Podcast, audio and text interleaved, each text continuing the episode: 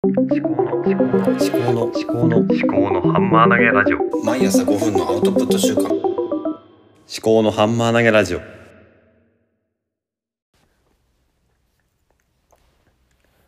ようこそ思考のハンマー投げラジオへ。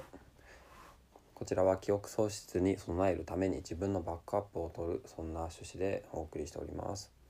皆様いかがお過ごしでしょうか？今日は、まあ、何について話をしようかなっていうのも今考えながら話をしております。はい、であの今日寝坊しまして、うん、昨日家に帰ってきたらですね妻と長女がいなくてで両親から長女があのくるみ団子？くるみのタレがついてる団子を食べたら口の中になんか腫れが腫れ口の中が腫れてしまってでそれでまあいろんなあのかかりつけの小児科に電話をしたりあの総合病院に電話をしたりして結局あの総合病院の方に行くということで、まあ、行ったんですよね。でそれで結構いろいろ心配でどうなってんのかなって思いながら、ま、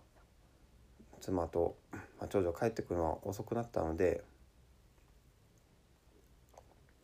私があの長男と次女を寝かせて、え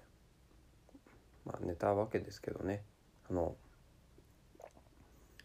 ぱり体力的に結構疲れたっていうのとま あ、精神的にも疲れ心配して疲れたっていうことですね。あとは仕事でもいろいろ不安があって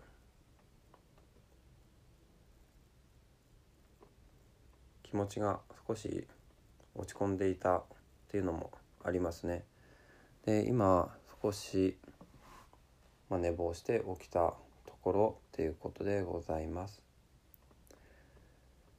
まあ、昨日何の話をしたのかなっていうことなんですけども、まあ、読書と自分の経験を掛け合わせてそれを YouTube でアウトプットすると、まあ、YouTube なんで、まあ、図解をしてそれでその図解をこの自分の言葉で話して説明をすると。そういうチャンネルを作りますということを話をしたんですね。それで昨日、えー、作ってみたわけですねサブチャンネルを。サブチャンネルの作り方がいまいち分からなくてあのスマホの YouTube アプリとかではなんかうまくできなくて結局ブラウザの Chrome でスマホの Chrome ブラウザーで PC サイトをリクエストしてそれであのできましたね。いろんなブログとかを参考にして作りました。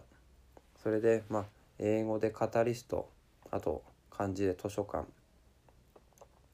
という言葉を組み合わせて間にもう掛け算の「かける」っていう字をつけたかったんですけどもつけたらこの名前は使用できませんって出てきたんですよね。でその掛け算を取ってカタリスト図書館ということで、えー、やってみたんですけどね実際、まあ、このチャンネル名でいいのかどうかなっていうのは考えているところではあるんですが、まあ後からも変えられるようなのであとチャンネル名は決めたんで次はそのチャンネルのマークですかね。マークを考えてみると。そういうことですかね。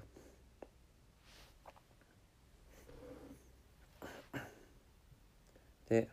あとは内容を作っていくということ。それを YouTube の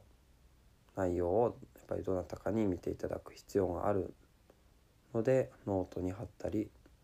Twitter でツイートしたりとかしてまあ、読書好きとつながりたいとかっていう単語でもつけて皆さんの目に触れるようにしてみたいなと思っています。はい。今日はこんなところです。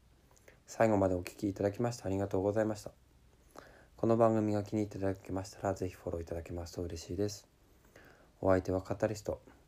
I do 探求家の立宮紀子でした。ではまた。